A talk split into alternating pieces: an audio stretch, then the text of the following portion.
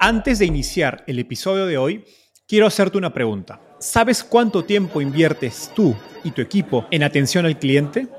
En el mundo de las startups, donde cada segundo cuenta y cada cliente es importante, Zendesk se convierte en tu aliado perfecto. Es como tener un equipo de superhéroes de atención al cliente a tu disposición. Zendesk es una plataforma omnicanal que integrará todos tus canales de comunicación como WhatsApp, email y redes sociales en un solo lugar. Gestiona tickets, ofrece una gran experiencia, aumenta tus ventas, pero sobre todo Construye relaciones cercanas con tus clientes gracias a Zendesk. Como beneficio exclusivo por ser parte de la comunidad startupeable, podrás probar el CRM de Zendesk completamente gratis por 6 meses. Y si decides continuar, tendrás 15% de descuento en tu primer año de contrato. Lo mejor de todo es que Zendesk escala de acuerdo a tus necesidades. Desde la oficina prestada donde empezaste hasta la compañía global que quieres construir. Compañías globales como Slack, Shopify y Airbnb confían en Zendesk para su atención al cliente. Ahorra tiempo, dinero y mantén felices a tus clientes. Encuentre el link con la prueba gratuita en la descripción de este episodio. ¿Te imaginas un sistema financiero que no le pertenece a nadie, basado en software y que corre en una red descentralizada de servidores alrededor del mundo? Este concepto se conoce en inglés como Decentralized Finance o DeFi y es una de las aplicaciones de las tecnologías de cripto y blockchain que más me emociona pues tiene la oportunidad de incrementar significativamente la competencia en el sector de servicios financieros en Latinoamérica. Para entender más de DeFi, invitamos a Gabriel Gruber, CEO y cofundador de Exactly Finance, una startup latinoamericana que está construyendo un protocolo de crédito descentralizado para prestar y pedir préstamos con criptomonedas estables, tasas de interés fijas y plazos largos. Antes de emprender Exactly, Gabriel fundó las startups Sumavisos y Properati, esta última que fue adquirida por OLX en 2018. Gabriel nos contó cómo nació y evolucionó su interés por cripto hasta el punto en que encontró una oportunidad enorme para emprender una startup.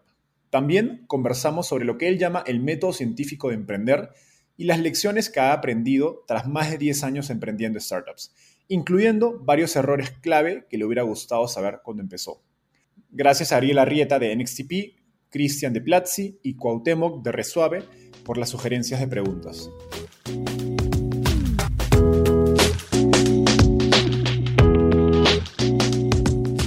Hola, mi nombre es Enzo Cavalier y soy un convencido de que el emprendimiento en tecnología es una oportunidad histórica para resolver los problemas más urgentes de Latinoamérica. En este podcast conversamos con emprendedores e inversionistas de las startups más impactantes de nuestra región para descubrir cómo se idearon, escalaron y levantaron venture capital para solucionar problemas tan grandes como la educación, las finanzas y la salud. Recuerda visitar www.startapeable.com donde encontrarás todo un ecosistema de recursos para tu camino startup. Hola Gabriel, ¿qué tal? ¿Cómo estás? Bienvenido al podcast Startapeable. ¿Qué tal? ¿Cómo va? ¿Qué tal? Muchas gracias por la invitación. Un placer estar acá con ustedes. Un gustazo. Gabriel, empecemos por la pregunta que siempre le hago a mis invitados. ¿Cómo llegaste al fascinante mundo de las startups?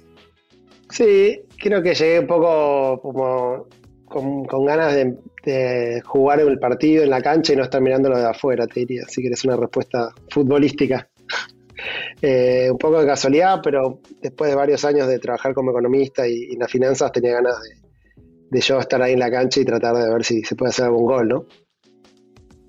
Buenísimo.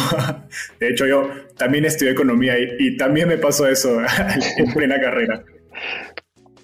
Un poco, antes de, Exactly Finance, eh, como nos cuentas, estuviste en finanzas, economía, fuiste portfolio manager, eh, luego eh, en clasificados y PropTech como Sumavisas y Properati.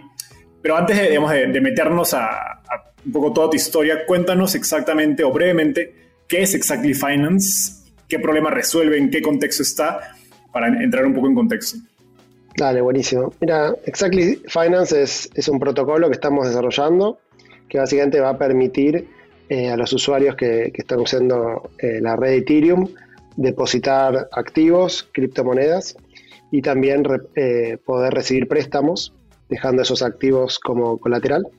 Y la novedad es que lo vamos a lograr de alguna manera con, un plazo, lo que se denomina fixed income o renta fija. Entonces, hasta ahora hay algunos protocolos, pero ninguno logró resolver este problema de poder depositar dinero o pedir un préstamo a tasa fija por un lapso de tiempo. Y esto que parece trivial, eh, no lo es, porque en el mundo real, como si, digamos, mi mamá nunca va a tomar un préstamo que recalcula su tasa cada 14 segundos. Pero hoy en DeFi funciona básicamente la tasa variable porque el sistema está muy preparado para lo que es trading o para lo que es comprar y vender activos de manera especulativa, que está bien, pero nosotros queremos traer una dimensión nueva que es el tiempo y eso va a permitir que el día de mañana este protocolo también sirva como de alguna manera backend para poder ser usado en el mundo financiero más tradicional. Genial. Has mencionado palabras eh, bastante complejas o que se usan poco, creo, incluso en el vocabulario de, startups. Y creo que lo curioso es que antes de empezar Exactly, no, digamos, no tuviste un, pasado, digamos, como desarrollador de cripto, o no, no, no creo que no fuiste un, no maximalista de Bitcoin, etcétera. No, tienes una historia muy metida al mundo de cripto. Eh, entonces, dado que no vienes de, ese mundo, me interesa conocer tu proceso, digamos, de, de pensamiento detrás de la idea de, Exactly. Algunos inversionistas de Silicon Valley llaman a esto el, navegar el idea maze o el laberinto idea.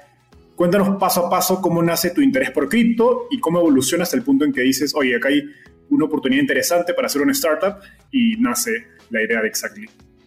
Perfecto. Sí, mira, en el 2013, o sea, hace muchos años, eh, un día vino a comer a casa Santi City con un grupo de emprendedores y nos contaba que había minado Bitcoin en la casa y bueno, una serie de cuestiones y la verdad me, pareció fascinante la historia que contó.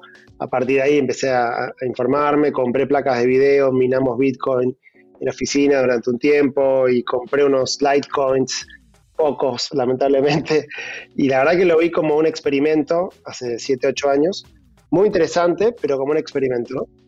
Y, bueno, después nada, estuve muy metido en Sumavisos, en Properati, bueno, vendimos la compañía, la verdad es que no tuve demasiado más tiempo para, seguir en ese experimento, pero de entrada creo que lo, vi claro y después eh, en un momento, eh, hace unos meses, nada, estaba pensando qué iba a hacer después de Properati, que bueno, yo estaba vendiendo la compañía y había un periodo en el cual seguía trabajando para la compañía que nos compró, pero yo, digamos, lo que me gusta a mí es construir y hacer empresas, así que tenía ganas de, pensar algo nuevo y medio que se alinearon los planetas y, nada, me, volví a meter con el mundo cripto y esta vez encontré algo muy diferente a lo que había visto en su momento, donde uno no solamente podía comprar y vender Bitcoin, que era lo que se podía hacer en ese momento, sino que además uno podía programar el dinero, podría usar, usando la red de Ethereum, uno podía comprar y vender Ether, que es la moneda que corre sobre Ethereum, pero además podía que eh, hacer smart contracts y hacer cosas con ese dinero y programar el dinero para que haga cosas que hace unos años no se podían hacer. Y eso la verdad me pareció fascinante, me pareció, para poner de alguna manera, como ir a Disney, eh, dado que, bueno, tengo 39 años, arranqué a los 19 a estudiar economía y a trabajar en finanzas, con lo cual 10 años en economía y finanzas, 10 años eh, en tecnología, y cuando me reencuentro con esto y digo, che, esto es, esto es lo que estuve esperando 20 años, ¿no? Encontrarme con, con la mezcla de la economía, las finanzas con la tecnología, súper escalable, global, o sea, lo vi y me puse, me enamoré a primera vista, digamos. Así que esto fue a principio de año y bueno, me puse a estudiar, me puse me reuní con un montón de gente que, yo la conocía hace muchos años y que estaban mucho más avanzados que yo en esto, programadores, eh, gente que hizo smart contracts, gente que estaba haciendo trading, gente que estaba desarrollando aplicaciones, así que bueno, dediqué bastante tiempo a reunirme con estas personas, investigar, leer los protocolos, eh, nada, perder plata, ganar plata, jugar con todo esto y entender un poco que había una tecnología espectacular,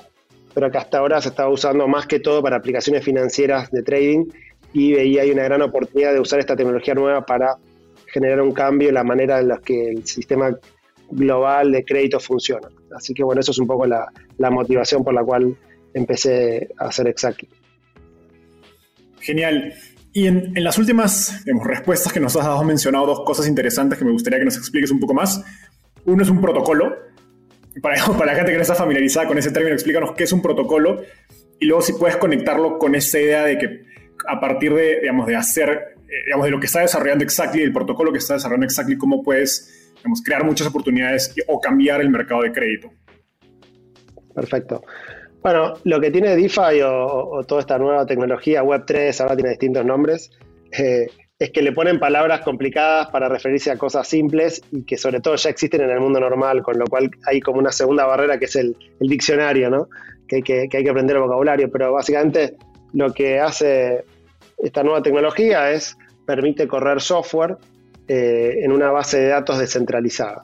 O sea, uno hoy corre un programa, un software, lo que sea, en una base de datos centralizada, en una instancia en Amazon mía, personal, corro mi software y ese software lo distribuyo a través de Internet. ¿Está bien? Entonces, la base de datos es centralizada, es mía, es privada, lo corro en un servidor privado mío, pero utilizo un protocolo, un sistema abierto que es el HTTP, si es web, o eh, TCP, si es un mail. Bueno, uso protocolos abiertos para enviar información que se almacena en una base de datos privada.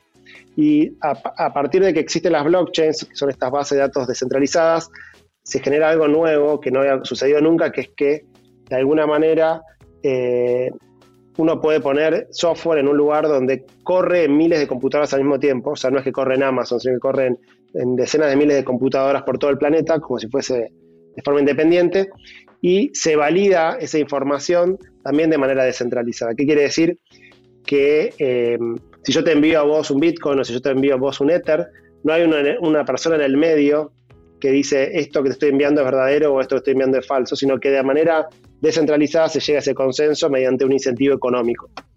Eh, puede ser el fee, el gas en Ethereum ah, o los fees que se le pagan a los mineros en Bitcoin. Entonces, esto que se llama Web3, eh, la verdad que es muy interesante y, y, resuelve un montón de problemas que había en Web2, que lo vimos con Facebook, con Amazon, con los grandes monopolios que empiezan a concentrar todo el poder donde en Web3 el poder está descentralizado y los usuarios de los protocolos o de los sistemas de software además pueden tener pedacitos de eso porque estos sistemas tienen la posibilidad de emitir tokens, que son como acciones. Entonces, tiene, no quiero aburrirlo con la explicación, pero es muy interesante, o sea, es descentralizado, uno no tiene que pedir permiso, eh, no hay un dueño y además todos participamos y nos beneficiamos si ese software funciona mejor. Por ejemplo, en Exactly, si nosotros tenemos un token propio, y vos depositas tokens como si fuese un banco, además de pagarte una tasa de interés que en realidad va a surgir de la oferta y la demanda de tokens en el protocolo, en el software, no es que yo la determino, sino que es un sistema, te vas a llevar como una recompensa que son tokens del protocolo. Entonces, vos como usuario ganás plata por el retorno y además te llevas tokens, con lo cual, si el protocolo le va mejor, si el software le va mejor, vos también te beneficiás y todos nos beneficiamos. Y el día de mañana la gobernanza ese protocolo o ese software también es descentralizada y vos con tus tokens votás los cambios que crees que, existan en ese sistema. Entonces, es algo realmente increíble.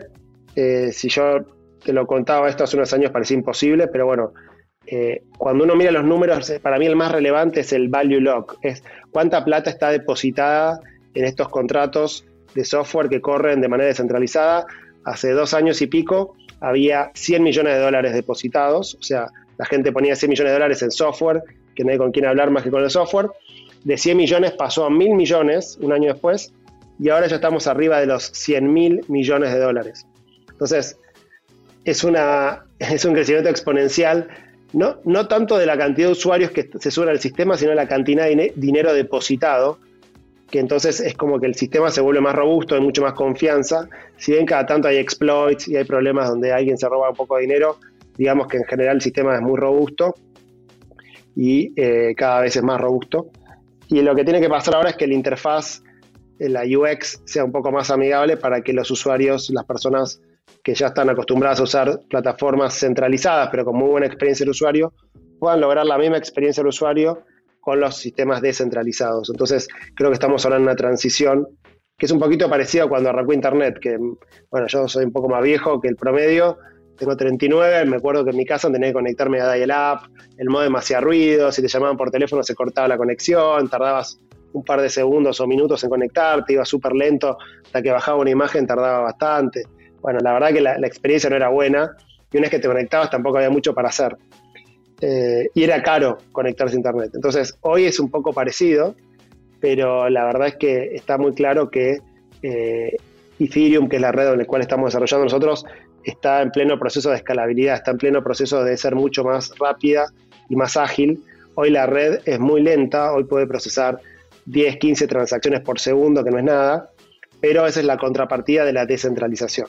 Después tenés otras redes que son, no son tan descentralizadas, que pueden procesar muchas más transacciones por segundo, con lo cual te diría que hay una especie de trade-off ahí. Y bueno, yo creo que Ethereum eventualmente en los próximos meses o en los próximos años va a ir eh, mejorando su performance sin dejar de lado la descentralización, que para mí es un poco la gracia de todo esto. Genial. Qué interesante esto que hablabas del value lock, que de algún modo es como, estás hablando de 100 mil millones de dólares depositados en un banco que no le pertenece a nadie y que está hecho a base de software, ¿no? en, términos muy, muy sencillos. Y lo otro que me parece interesante un poco clarificar es lo de los tokens, que si bien no nos vamos a, no vamos a meternos de lleno en, este, en, este, en esta entrevista, creo que el, valor de los tokens es, yo lo pienso como, ¿qué hubiera pasado si hace 10 años eh, Uber, cuando estaba empezando, le daba acciones a, sus primeros clientes, ¿no? a, los, a los early adopters, a los primeros usuarios de la aplicación, a los primeros eh, choferes de, de, Uber, y ellos, ellos eventualmente, digamos, lo que los tokens se permite es hacerlo de una manera simple, digamos, escalable, y que eventualmente a medida que esa red crezca, y gana valor, pues no solo los accionistas de la compañía puedan ganar el, el recibir el valor de, de haber apostado en esta plataforma en una etapa temprana, sino todos los usuarios que, que participaron en construir la plataforma. Ahora, Gabriel, nos has hablado de cosas súper avanzadas eh, y creo que cripto es un mundo fascinante porque es muy competitivo, evoluciona día a día. Y, pese a eso, eh, justo hablaba con uno de tus inversionistas, Ariel, Ariel Arrieta de NXTP, dice que has alcanzado un nivel de profundidad en cripto mayor a mucha gente en el, ecosistema y que tiene muchos años más en la industria que tú. Cuéntanos, ¿cuál, cuál ha sido tu, estrategia para aprender tan rápido de, esta industria a la que eras inicialmente ajeno? ¿Y qué recomendaciones le darías a otros emprendedores que están en este proceso de conocer su, una industria a profundidad? Perfecto. Mira, mi primer, no quiero decir consejo, pero por lo menos lo que hago yo cuando me pongo un desafío es poner un objetivo, un milestone. Entonces yo, por ejemplo, hace eh, en el 2012 me anoté para correr la maratón de Nueva York, estuve entrenando y como tenía una fecha en la cual había que correr la carrera, no me queda otra que, hacer toda la tarea y entrenar para llegar bien a la carrera. Entonces te empezás a hacer ejercicios, te anotas en un grupo de training, vas con un profesor, haces ejercicios y bueno, hay una fecha y tenés que llegar a esa fecha. Eh, bueno, en el 2012 se, canceló la carrera por primera vez en la historia porque había habido un huracán y no sé qué, así que nada, un día antes me canceló la carrera y seguí entrenando y el año siguiente, 2013, hice el maratón de Nueva York y el 2014 hice el triatlón de Nueva York que implicaba andar en bicicleta y nadar en el río Hudson, cosa que fue muy una locura.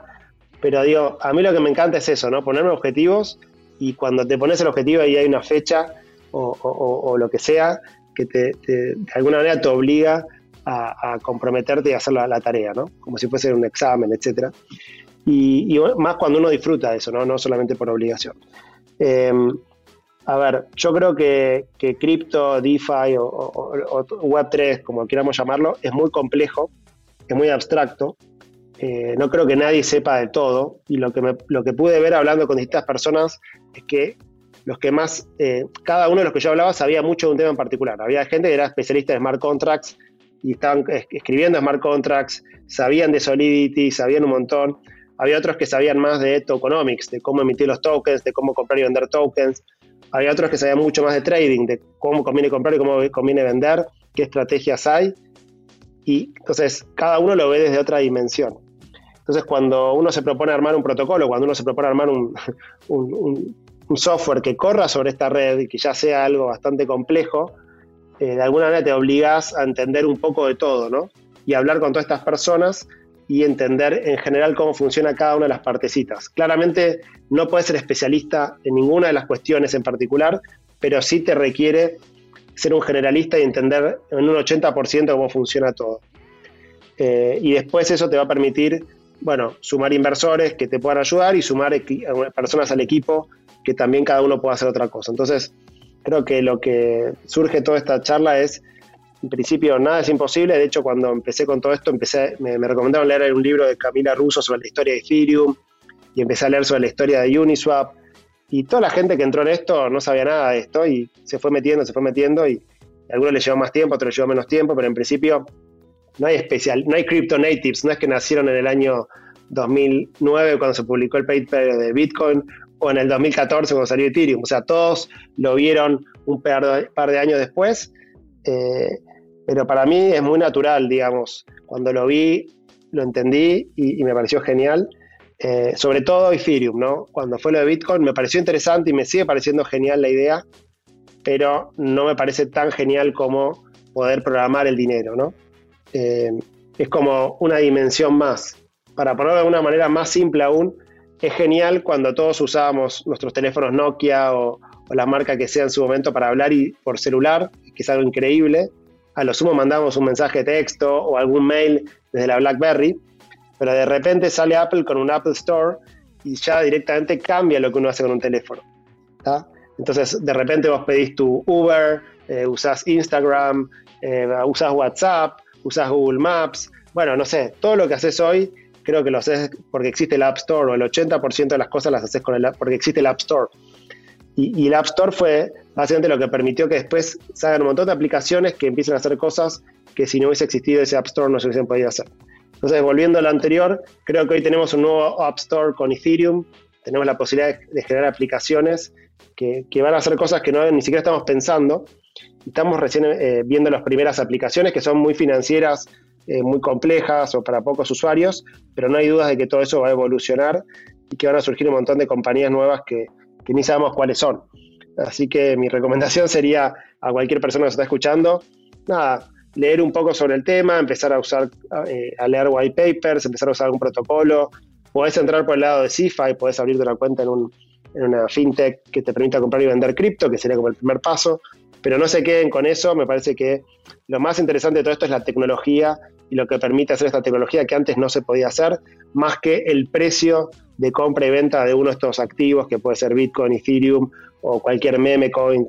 Todo eso me parece que es divertido, sale en el diario, la, forma de charlar sobre el tema, pero no me parece que sea lo más interesante. Lo que es interesante es, hay una nueva tecnología, se pueden hacer un montón de cosas que antes no se podían hacer. La tecnología está evolucionando y va a ser mucho más escalable lo que es ahora.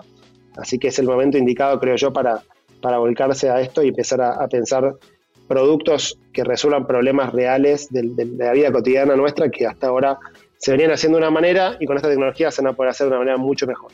En el caso nuestro, hoy en día vos vivís, no sé, en México, en Colombia, en Argentina, en cualquier país de Latinoamérica, vas a hacer un depósito para depositar tu dinero, vas a un banco, ese banco tiene reglas locales, te va a dar una tasa de interés según la liquidez que haya en ese momento, pero vos podrías tener un sistema global que corra sobre la red Ethereum, donde cuando vos vas a depositar dinero, esté la mejor tasa disponible porque estás compitiendo, todos lo están compitiendo a nivel global para darte la mejor tasa posible, la moneda que vos quieras.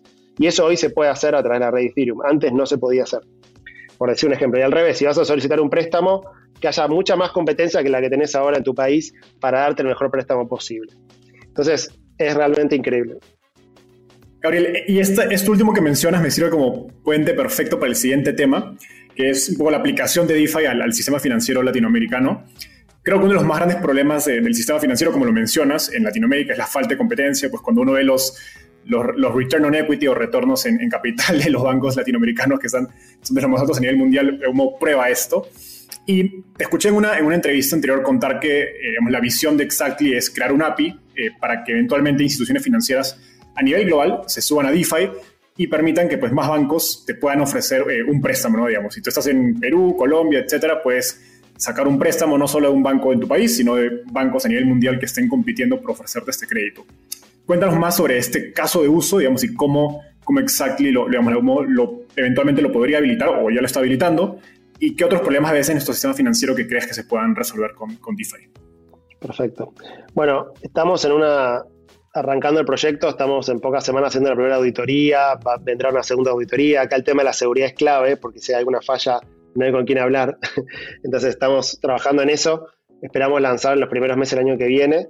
El producto al principio va a ser un producto, digamos, para early adopters, para, personas que conocen la tecnología. Después agregaremos eh, formas de acceder de manera más rápida, más fácil, más barata, con lo cual va a haber todo un proceso hasta que esto llegue, se masifique más pero es normal que así sea. Con lo cual te diría que estamos muy enfocados para poner de una manera más simple en el backend. ¿no? Para que esto le llegue al usuario todavía falta y falta también que los bancos y las instituciones financieras y las fintechs, que son las que están hoy cercanas al usuario, eh, puedan entrar en esto. Y para eso hace falta generar un puente que se está empezando a ver eh, en Estados Unidos con algunas empresas que están haciendo ese puente entre CFI y DeFi o entre el sistema financiero tradicional y, DeFi eh, y nosotros tenemos algunas ideas para también eh, ser parte de ese puente.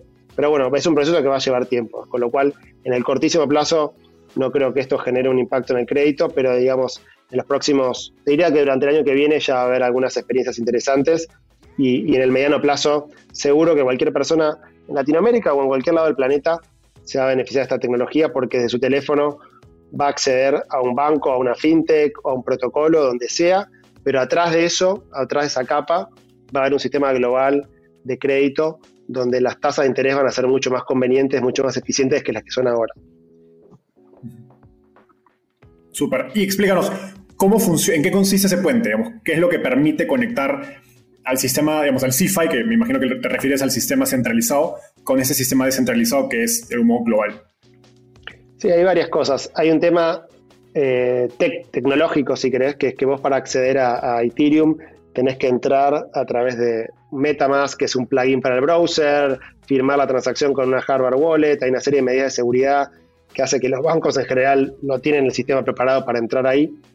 Segundo, eh, regulatoriamente ellos tampoco pueden prestar dinero si no saben quién está del otro lado, con lo cual no hay, hoy en DeFi te diría no hay KYC, no hay Know Your Customer, no saben quién está del otro lado. Entonces, hay un tema de software o de, cómo te conectas a esta red y hay un tema legal de quién está eh, participando de esta red y, quiénes son esas personas. Pero bueno, todo eso se, está trabajando en este momento, así que va a haber seguramente novedades al respecto, tanto desde el punto de vista de la plataforma tecnológica, ya hay APIs que le permiten a los bancos entrar a DeFi, y si hay sistemas de KYC donde ellos pueden eh, saber que si le van a prestar dinero, todas estas personas ya tienen un proceso de conocer al cliente y, lo pueden hacer sin, problemas regulatorios o legales. Buenísimo.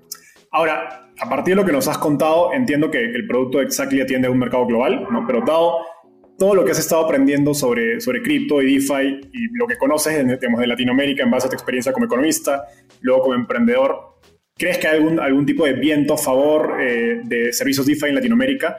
Y qué crees que tiene que pasar o, necesitamos hacer para que estos servicios se puedan masificar en nuestra región? Sí, yo creo que Latinoamérica en particular y las regiones en el mundo en general que tienen más problemas inflacionarios, que tienen más problemas en general sociales, que tienen que ver con los problemas inflacionarios, moneda, banco, crédito. O sea, los países no desarrollados, por ponerlo de alguna manera, eh, son los países que más necesitan esta tecnología, ¿no? Porque alguien que vive en Suiza te dice, che, todo muy lindo, pero mi moneda es estable, las tasas de interés son del 0%, es más, son negativas, eh, no tengo ningún problema, ¿para qué voy a usar esto, no? Hay un montón de ventajas por las cuales igual te convendría usarlo, pero en algún punto es cierto. O sea, primero, esta tecnología nueva le va, a, le va a servir más a los países donde hay mucha inestabilidad financiera, donde las monedas se mueven mucho, donde no hay acceso a crédito, y después los países más estables o más eh, desarrollados lo van a empezar a usar. Hoy lo que está pasando es que países como del este, sudeste asiático, etcétera, están jugando algunos juegos como Axie Infinity, etcétera, entonces empiezan a usar la tecnología para jugar a estos juegos donde ganan dinero jugando los juegos. Ese dinero en realidad es, son cripto y de alguna manera entran a cripto a través de los juegos. Y por ahí en Estados Unidos la gente compra NFTs de, que son imágenes eh, a través de un NFT que es un smart contract. Y entonces un tipo en New York se compra un NFT y está entrando en cripto a partir de comprar un NFT o una persona en Malasia, que no tiene mucho dinero, juega Axie Infinity y genera algo de ingresos y también está entrando a cripto a través de un juego. Entonces, te diría que a través de DeFi, que son los sistemas financieros, a través de los juegos, a través del arte, de distintas maneras, creo que las distintas personas en el mundo van a ir entrando a esto y a, este nuevo mundo, digamos, de descentralizado, Web3, llamémoslo así. Y creo que es cuestión de tiempo hasta que esto se haga algo eh, súper normal y súper masificado y deje de ser algo che, ¿de qué estás hablando? Qué complejo, qué difícil. Como era Internet al principio, ¿no? Sí, hemos dicho esto, si no estuvieras eh, emprendiendo Exactly, ¿qué otros casos de uso de cripto, DeFi en Latinoamérica te, generan eh, interés o, eventualmente te gustaría trabajar? Sí, yo creo que hay muchos casos de uso, ¿no? Primero está el tema de los pagos, o sea, el tema de las remesas, las transferencias de dinero, hay varios protocolos trabajando en eso, está todo el tema del Lightning Network, el otro día lo estuve probando, hay una, hay una app que se llama Moon Wallet, que está hecha por unos chicos argentinos, que funciona increíble, es lo que en parte se está usando mucho eso en El Salvador ahora, para hacer pagos instantáneos y sin costo a través de la red de Bitcoin, con una, con una especie de red que se monta sobre la red de Bitcoin. Eso me parece muy interesante. Eh, lo mismo sobre la red Ethereum, ya empieza a haber algunas soluciones que permiten hacer pagos a un precio muy bajo. Eh, se llama, eso se llama eh, eh, L2, ¿no? Está L1, que es la blockchain principal, y después tenés la L2, que son distintas soluciones que se, montan sobre esa red para hacer cosas más eficientes, más rápidas, bajar el costo y sirven más que todo para hacer pagos hoy en día. Em, así que eso me parece interesante, todo el tema de, se está hablando ahora de cómo armar algún tipo de red social descentralizada a través de, estas nuevas tecnologías, también me parece muy interesante. Todo lo que es gaming me parece interesante, pero bueno, de todo lo que hay para hacer, creo que hay que encontrar una aplicación, un nicho y, hacer doble clic y meterse profundo ahí porque es realmente complejo. Entonces, mi ventaja competitiva por ahí está en finanzas o en entender algunas cuestiones del mundo financiero.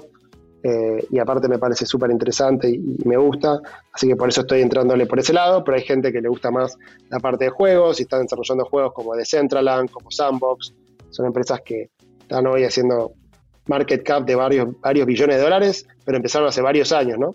Y mucho ese software se hizo acá en Argentina o en Latinoamérica, así que está, está muy bueno. Y, bueno, nada, me parece que, hay un montón de oportunidades. Hoy leí un artículo sobre usar NFTs para la industria de la música, para que de alguna manera los artistas puedan recibir sus eh, eh, honorarios o sus, sus, regalías a través de, de, forma descentralizada, donde la comunidad compra tokens sobre un nuevo disco, sobre un artista, sobre lo que sea. O sea, cambia la, forma de, financiar proyectos artísticos, cambia la manera de enviar y recibir dinero, cambia la manera de enviar y de, depositar y recibir un préstamo. Si querés, creo que hasta ahora vimos muy claramente en América Latina y en general en el mundo cómo el e-commerce cambió la manera en que nosotros compramos cosas, ¿no? Mercado Libre, obviamente, la empresa líder en e-commerce en, América Latina. Eh, pero hasta ahora no vimos un cambio fuerte en lo que es la industria bancaria. Si bien surgieron fintechs súper interesantes que están dándole acceso al mercado a, gente que antes no tenía acceso, pero digamos que esas fintechs por detrás siguen siendo un banco, están reguladas y tienen un montón de cuestiones. Entonces creo que, en particular eh, Web3 y más particularmente DeFi va a generar por primera vez un cambio fuerte en la parte financiera que hasta ahora no lo habíamos visto. Hasta ahora hemos visto cambio, un cambio fuerte en la parte de e-commerce, en la parte de compra y venta de bienes, en la parte de juegos, en la parte de, bueno, nadie más manda una carta, mandamos mail. Entonces vimos un montón de cambios, Uber, Airbnb, etcétera, y ahora le tocó, le tocó la hora al sistema financiero. Así que bueno, eso es un poco lo, que me parece súper apasionante. Buenísimo. Ahora vamos a hacer un cambio radical. Vamos a dejar de hablar de, de DeFi y vamos a meternos un poco en las lecciones y aprendizajes que has tenido en casi 10 años emprendiendo. Eh, y un concepto por el que me gustaría empezar, que me pareció muy interesante, fue uno que te escuché en una entrevista anterior donde hablas de que emprender es el método científico. Cuéntanos a, qué te refieres con, con, con, esta, con este concepto, esta idea. Buenísimo. Sí, ya creo que son como 13 años, porque en 2008 empecé y ya estamos en 2021, así que ya perdí la cuenta, pero sí, son seguro más de 10 años. Eh, es como los gatos, ¿viste? 10 años de emprender son como, no sé, 30 años de, trabajar en una empresa. Em, a ver, el método científico básicamente lo vimos todos con lo que pasó con COVID. Creo que queda clarísimo, ¿no? Aparece un problema, digamos, en este caso es, COVID, y bueno, la gente dice, che, ¿cómo solucionamos este problema? Hay una oportunidad enorme, todo el mundo necesita solucionar este problema. Bueno, eh, tengo una hipótesis, bueno, ¿qué pasa si hacemos esto con esto? Bueno, probémoslo agarramos, hacemos un experimento. Bueno, lo probamos, funciona. Bueno, ahora hacemos con un grupo reducido de personas. Bueno, funciona. Bueno, ahora ampliamos la muestra. Bueno, funciona.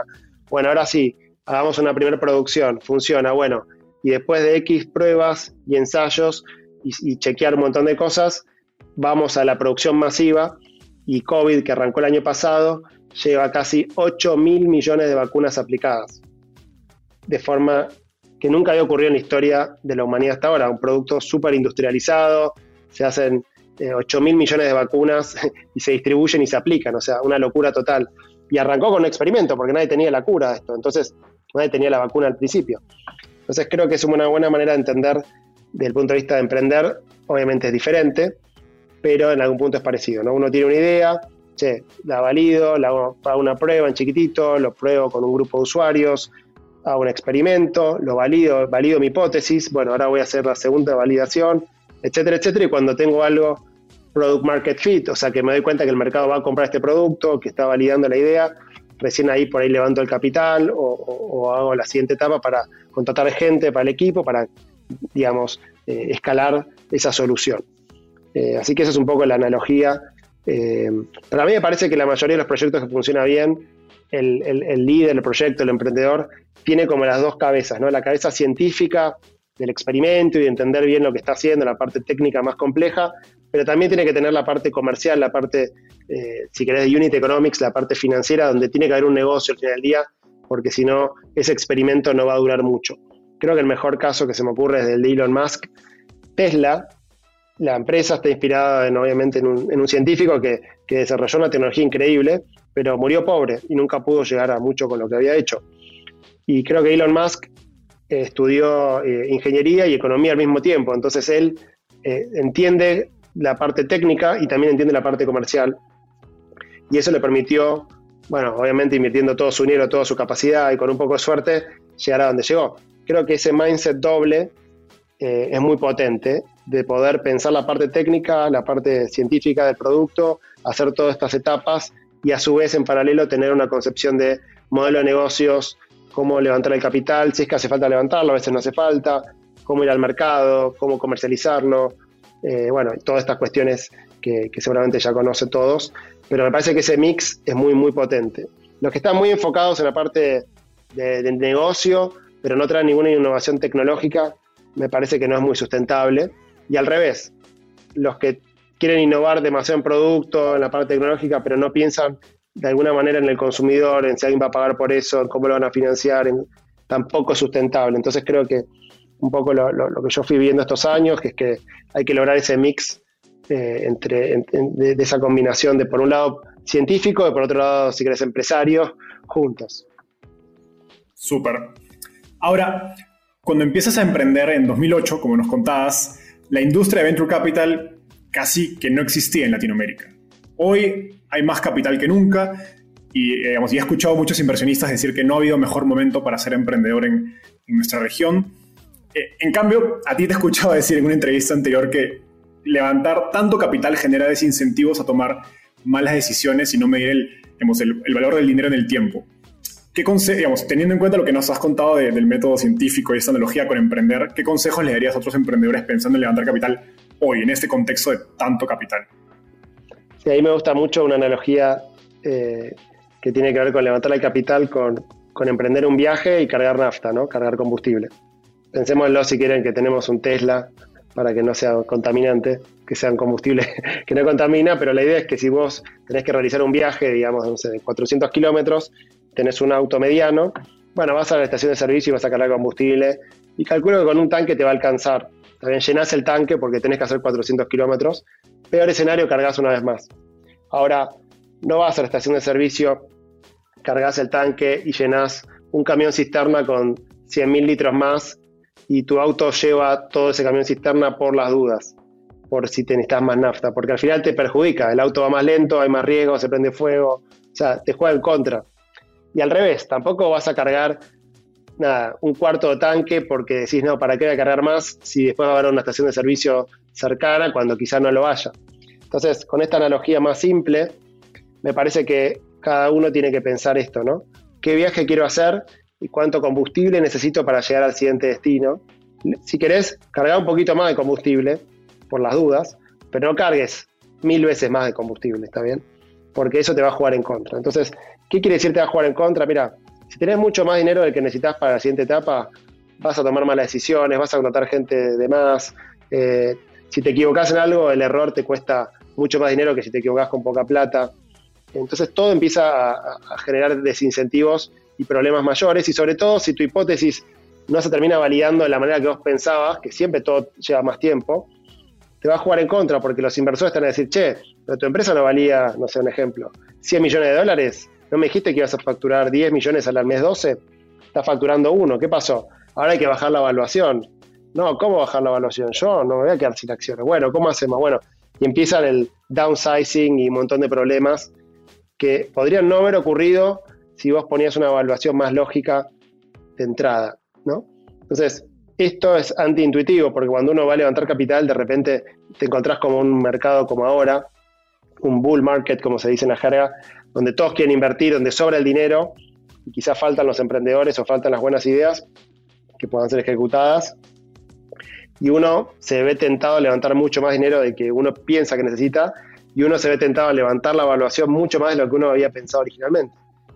Y creo que eso, en mi opinión personal, es un error y que te puede costar muy caro. Quizá no hay ningún problema y sale todo bárbaro y ejecutás perfecto y, nada, y estuvo bien, pero a mí siempre me gusta ver las cosas como del punto de vista probabilístico y no como desde el punto de vista determinístico. O sea, yo no sé lo que va a ocurrir en el futuro, lo que trato de hacer es calcular la probabilidad de ocurrencia de distintas cosas y, si querés, eh, esperar lo mejor, pero planificar para lo peor. ¿Qué quiere decir esto? Bueno, yo quiero que las cosas salgan bien, ahora, ¿qué pasa si no salen bien? Bueno, si no salen bien y, y pusiste una evaluación muy alta de entrada, vas a tener que bajar la evaluación y eso te va a costar muy caro. Genial. ¿Y cómo recomiendas balancear esto con la velocidad? ¿no? Porque he escuchado varios fondos de Venture Capital de los, los más renombrados internacionales que invierten millones o cientos de millones, es decir, oye, eres, digamos, este equipo de emprendedores de, de los mejores, están en un mercado enorme, ¿para qué desaprovechar tiempo? Hay que ponerles dos o tres veces más capital de lo que buscan para ganar la oportunidad rápido antes de que vengan otros. ¿Cómo balanceas eso contra esa tentación que tú dices de, de tomar más las decisiones por tener tanto dinero? Sí, ojo, también lo que pasa a veces es que las compañías levantan mucho capital para desincentivar, digamos, para que no haya competencia. Si yo ahora, digamos, estoy armando un producto nuevo y de repente levanto, no sé, 500 millones de dólares de inversores de primer nivel, es muy poco probable que otro startup pueda levantar capital porque van a decir, no, ya está este que levantó 500 millones de dólares, ¿cómo hacer para competirle? Entonces, a veces también es una manera de, es una señal para que no pueda entrar otros startups porque los demás inversores no se animan a competirle a ese otro que levantó tanto capital. Entonces, guarda porque a veces se hace justamente para evitar que entre más competencia al mercado. Pero digo, si no es el caso, em, los eh, Venture Capital también tienen un incentivo a que el startup crezca rápido y, vaya todo más rápido y tienen el dinero disponible y no quieren esperar. Y, entonces creo que hay que encontrar como un, un equilibrio, ¿no? Entonces no hay que ir a los extremos, creo yo. Y es muy personal y es muy caso a caso y depende del mercado y depende de la industria y depende del momentum y depende de mil factores, con lo cual no hay una regla, pero sí te diría de buscar un punto medio entre levantar una suma absurda que no tiene nada que ver con lo que uno pensaba versus no levantar nada, que tampoco por ahí sirve. Creo que es, eh, depende mucho del momento, ¿no? Si, si, vos ya validaste tu producto, si ya está la oportunidad, si está el mercado y tenés la posibilidad de escalar y está el dinero disponible, bueno, se hace una buena idea hacerlo. Eh, si todavía estás un poco early, bueno, quizás no sea una buena idea que poner tanto dinero sobre algo que todavía le falta un poquito de cocción. Súper. Creo que lo que nos has contado acerca del método científico refleja que el camino de una startup por naturaleza está lleno de incertidumbre y pues nunca sabes con seguridad cuál es el, siguiente paso correcto. Después de 10 años emprendiendo y con todos los errores que debes haber cometido, creo que hoy sabes con, con más certeza más que qué hacer, qué cosas no hacer. Cuéntanos, eh, no sé, dos o tres errores clave que, hoy sabes y has evitado conscientemente evitar en, Exactly Finance, tu, digamos, tu nueva startup, que de repente cometiste en tus startups anteriores y que ves a otros emprendedores menos experimentados cometer frecuentemente. Sí, son, son muchos, no sé si nos alcanza el tiempo, pero los más relevantes, nada, tiene que ver con el fundraising, que es lo que te decía antes, o sea, levantar capital, creo que podríamos haber levantado mucho más dinero que levantamos. O sea, levantamos 3 millones de dólares, que es un montón de dinero. Mi primera compañía la hicimos con 60 mil dólares y nunca más levantamos más que eso. Fue Sumavisos, Properati levantamos, eh, primero pusimos nosotros 200 mil dólares, después levantamos 200 mil dólares, después levantamos un millón, finalmente levantamos 5 en total, con lo cual acá de un saque con Exactly levantamos 3. Pero comparado con otras cosas es poco con lo que se ve ahora, ¿no? Eh, entonces, bueno, Ahí fue una primera cuestión de levantar más de lo que necesitábamos, pero no demasiado más.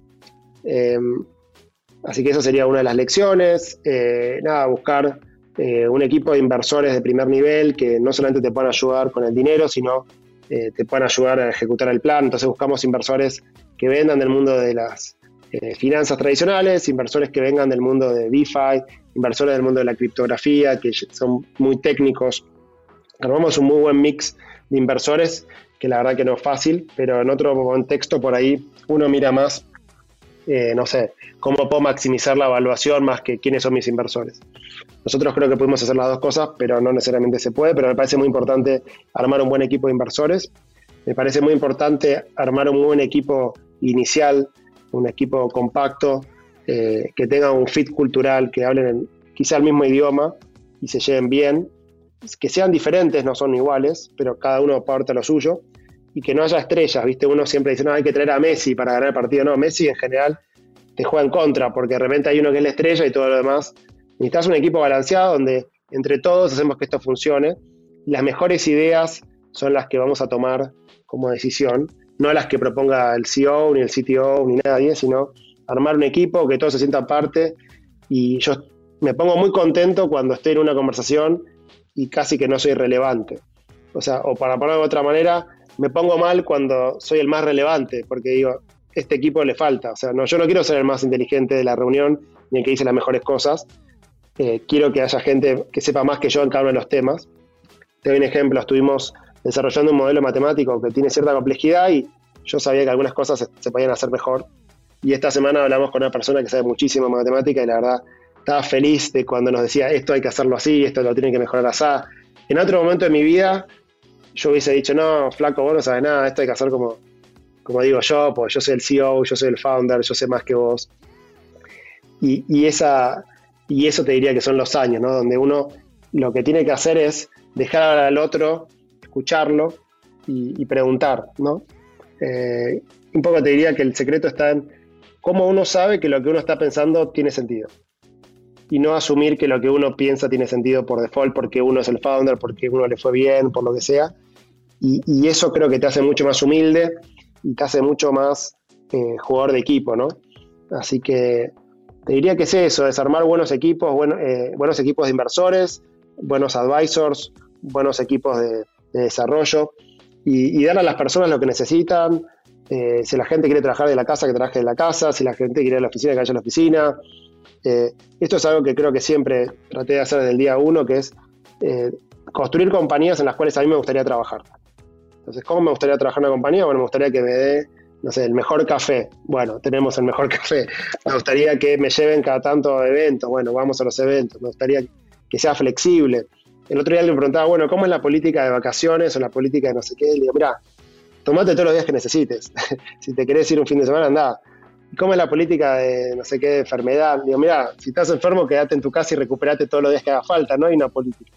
Ni sé lo que dice la ley, no me interesa. O sea, eh, y son un montón de cosas así donde, eh, nada, son también difíciles de escalar, ¿no? Una vez que tenés 5.000 personas, tenés que poner reglas y no es todo tan en el aire, pero también en este tercer startup quería armar una, eh, empresa lo más pequeña en el sentido de armar un, grupo de gente muy, muy bueno, pero no demasiada gente, por lo menos al comienzo, para poder enfocarnos y desarrollar un producto nada, muy complejo técnicamente, que requiere que haya un grupo de personas reducido trabajando juntos. Si vos tenés un restaurante, tenés un chef, dos chefs, tres chefs, ahora si pones 45 chefs al mismo tiempo, los platos van a salir mal. Ahora, si después de poner un restaurante decís, bueno, voy a poner una cadena de restaurantes, bueno, ahí vas a necesitar mucho más chef.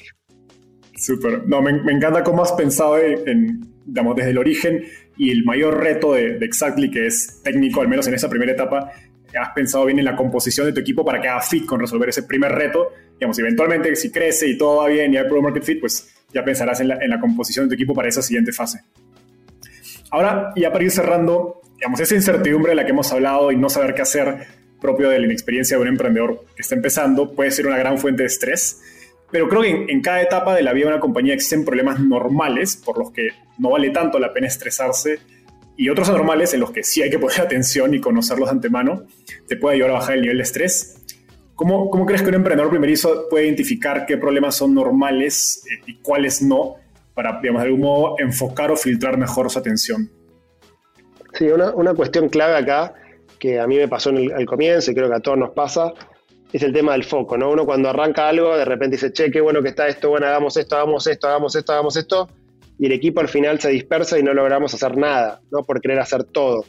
Entonces creo que es muy importante identificar, o por lo menos el founder tiene que tener claro hacia dónde vamos, cuál es el objetivo y decirle al equipo, bueno, queremos ir de acá a acá. Después el camino lo vamos viendo entre todos, yo no les voy a decir qué camino agarrar, pero sí de acá tenemos que ir a acá, del punto A al punto B, por lo menos en los próximos 6, 12 meses. Y para llegar del punto A al punto B es muy importante dar algunas señales, como es lo que se conoce como OKRs, o Objectives and Key Results, que es medio corporativo, pero al final del día, para ponerlo de manera simple, es ¿cómo sé que estoy yendo por el camino correcto? Si yo quiero ir de A a B, ¿cómo sé que estoy yendo para el lado de B y no estoy yendo para el lado de C? Entonces, bueno, hay algunos indicadores. Por ejemplo, en el caso nuestro, eh, ¿cuánto dinero tiene el smart contract? Supongamos que sacamos el producto, el, smart contract a, a, Ethereum y la gente lo empieza a usar, ¿no? ¿Qué espero yo que ocurra? ¿Cuánto dinero quiero que este smart contract tenga bloqueado? ¿Cuánto dinero quiero recibir como depositado en el, en el protocolo? Eso sería una, un objetivo que yo me puedo fijar de acá a un año. Yo digo, bueno, hoy no tenemos ni protocolo o tenemos una primera versión. En tal fecha quiero, queremos que ese protocolo ya exista y que se pueda usar. Y en esta otra fecha yo quiero que acumule, por decir un ejemplo, mil millones de dólares de value lock, de dinero depositado, como una medida de que el producto funciona.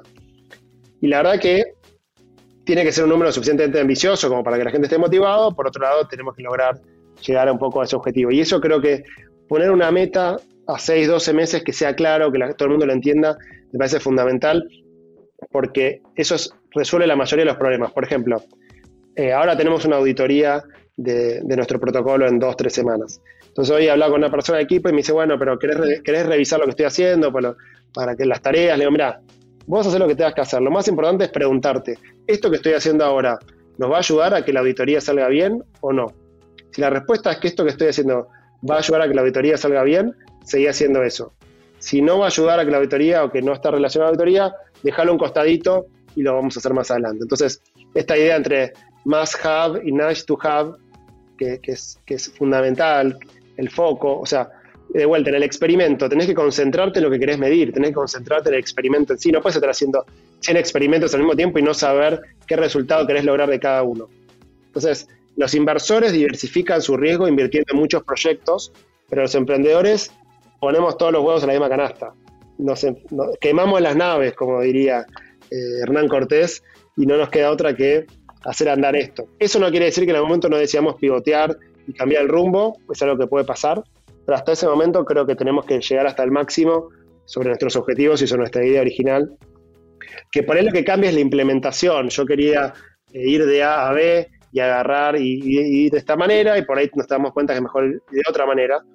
Pero yo sigo queriendo ir a B. Yo sigo queriendo hacer este, resolver este problema, sería de la manera de plantearlo, ¿no?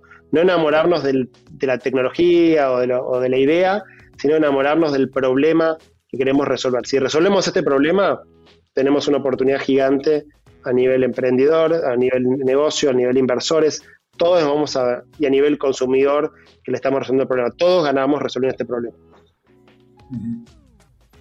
Genial.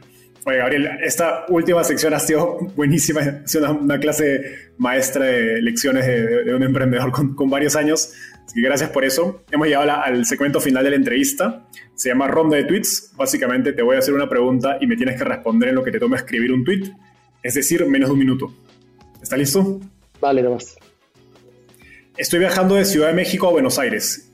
¿Qué libro debería leer y por qué? Si estás viajando a Buenos Aires, deberías leer algún libro de Borges o de algún autor argentino eh, para entender algunas cuestiones locales de, nuestra historia. ¿Alguno en particular? Hay varios. Eh, creo que Borges creo que es el más conocido y tiene historias muy divertidas. Hay algunos cuentos muy, muy buenos, muy divertidos. Eh, creo que cualquiera que lea va a estar bien. Súper. ¿Qué te gustaría cambiar del mundo de las startups en Latinoamérica?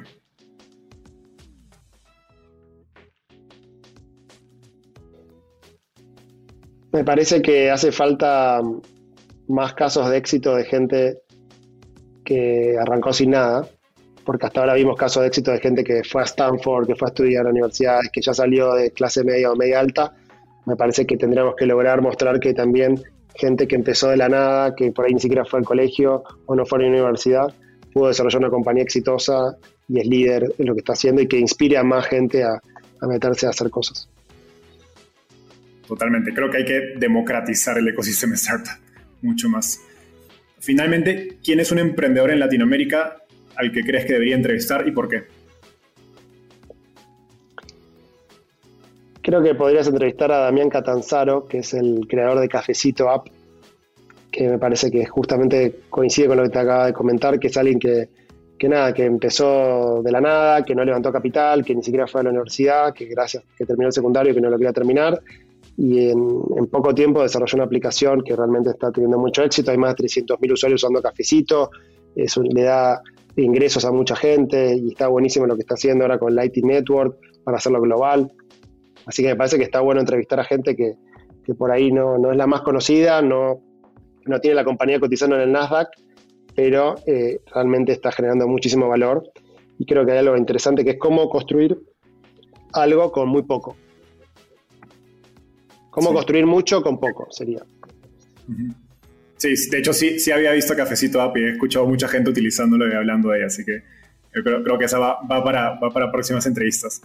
Gabriel, gracias por estar acá, ha sido un gusto tenerte. Pueden seguir a Gabriel en Twitter como arroba Gabriel Gruber. Eh, lo he visto compartiendo cosas súper interesantes acerca de cripto, así que vayan a, a verlo. Un gusto, Gabriel. Nos vemos. Muchas gracias, Enzo. Un abrazo.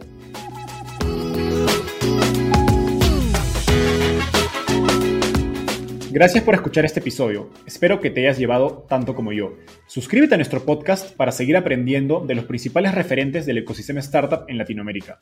También visítanos en www.startapeable.com donde encontrarás un glosario, blog y directorio con recursos valiosos para tu startup. Conmigo es hasta un próximo episodio con un nuevo invitado. Startapeable, tu puerta de entrada al ecosistema startup.